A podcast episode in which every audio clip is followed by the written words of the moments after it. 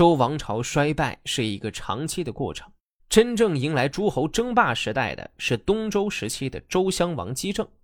周襄王时期，诸侯为夺取霸权，各显其能，使用各种手段，抓住一切可以扩张自己实力的机会。在大国争霸、小国林立的时代，称霸于诸侯。为后人称为春秋五霸的齐桓公、晋文公，在周襄王时地位已经凌驾于周王及各诸侯国之上了。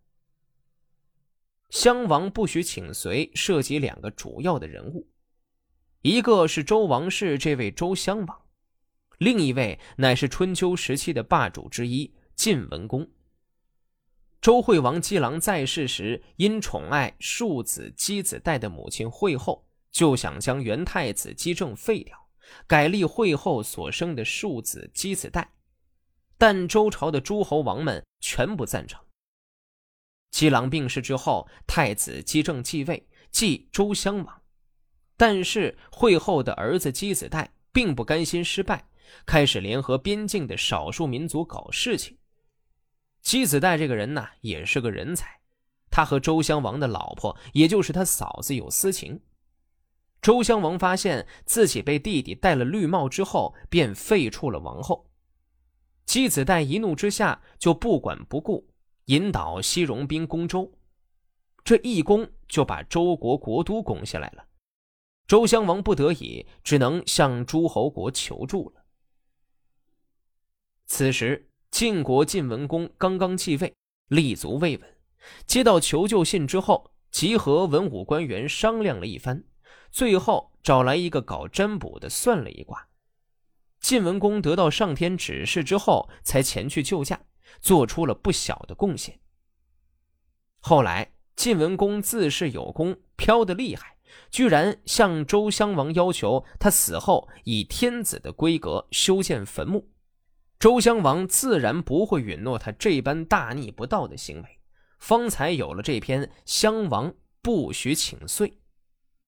晋文公帮助周襄王在嘉地恢复王位，襄王用田地做酬劳，晋文公推辞不接受，请求在自己死后享受灵柩穿穗而葬的天子葬仪。襄王不答应，说：“过去我祖先得到天下，划出方圆一千里的地方作为殿服，用此地的产出来祭祀上帝以及山川诸神。”满足百官和百姓的日常需要，以及应付不来进贡的各种意外事件。其余的土地则平均分配给公、侯、伯、子、男，使他们都有安乐的居所，以顺应天地之道，免遭灾害。先王哪里贪图什么私利？天子宫内不过九等机妾，宫外不过九等人员，足以用来供奉。天地神明的祭祀罢了，哪里敢完全放纵耳目心腹之欲来扰乱法度？也只有在这丧葬及衣服器物的花纹和颜色等方面有所不同，用此来统治百官，区别尊卑贵贱。除此之外，作为天子和其他人又有什么不同呢？现在上天给周王朝降下灾祸。我只是守着先王的府库，加上自己的无能，以致烦劳了叔父。如果分赐先王的大礼给您，用来报答您的恩惠，恐怕叔父您接受了我的赏赐之后，也会不满，甚至责备我。我自己又怎么敢吝啬呢？从前有句话：改换佩玉，就要相应改换步伐。叔父，假若能发扬光大您的美德，改变姓氏和服色，创建并掌管天下，显示出自己的功绩，而接受天子的完备礼仪来统治和安抚百姓，那么我将逃到边远荒凉之处。对此，我还有什么可说的呢？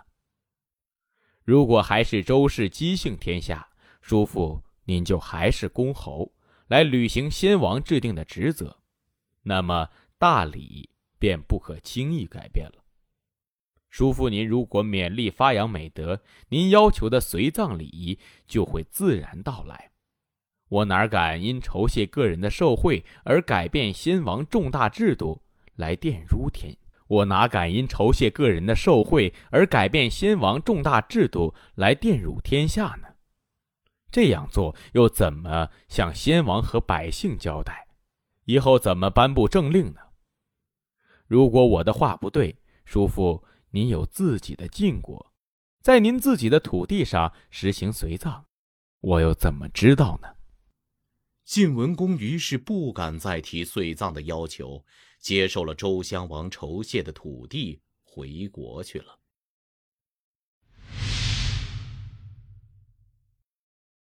有子名叫有若，世称有子，乃是孔子的弟子，孔门七十二贤之一。被尊为儒学圣贤。据《孟子》《史记》等记载，孔子去世之后，弟子们十分的思念他。因有子言行相貌像孔子，对他十分的尊重。于是大家共同推举他当老师，尊敬他，就像当年对待孔子一般。但是不久，弟子们先后提出两个问题，游子皆不能回答。遂被赶下位来。但若有人能被众人推举为师，说明其确有卓异之处。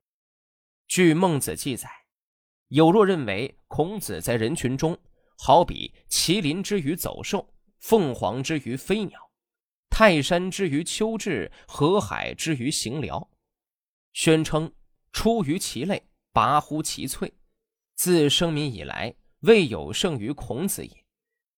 因此，孟子所谓的“有若似圣人”，非指相貌，而是指他在思想上非常的接近孔子。有子之言似夫子，就是说明为何有子的思想和孔子很像。本文记叙的是孔子的弟子对“丧欲速贫，死欲速朽”的含义的相互探讨。由于思想方法的不同，对同一句话。弟子们有着不同的理解，游子能够不片面、不孤立的去判断，而且和孔子的一贯言行相连；子游能够根据孔子讲话的背景、针对的问题进行分析；曾子则是句句照搬，孤立片面的理解。游子问曾子说：“你从夫子那里听说过如何对待失去职位的话吗？”我听到过，失去职位要快点穷，死了要快点腐烂。这不像是君子说的话。我这是从夫子那里听来的。这不是君子说的话。我是和子游一起听到夫子这样说的。这样啊，夫子是有所指才这样说的吧？曾子把游子的话告诉了子游。子游说：“游子的话真像是夫子说的。从前，夫子在宋国居住时，看到桓司马为自己造石椁，三年过去了还没有造好，夫子就说：‘如此奢侈，死了不如快点腐烂的好。’死了要快点腐烂，这是针对桓司马说的。南宫敬叔失去职位以后回国。”车上总是载着珠宝去朝拜国君，夫子说：“像这样行贿，失了官以后，还不如很快变穷更好。失去职位要快点穷，是针对南宫敬叔说的。”曾子把子游的话告诉游子，游子说：“是这样，我本来就说那不是夫子说的话。您是怎么知道的呢？”夫子任中都宰的时候，制定了官后四寸、淳厚五寸的制度。我因此知道，夫子不希望人死后很快就腐烂。从前，夫子失去了鲁国司寇的职位，将要到楚国去任职。他先派了子夏说明意图，然后又派了冉由去了解情况。所以我知道，夫子不希望失去职位以后很快就贫穷。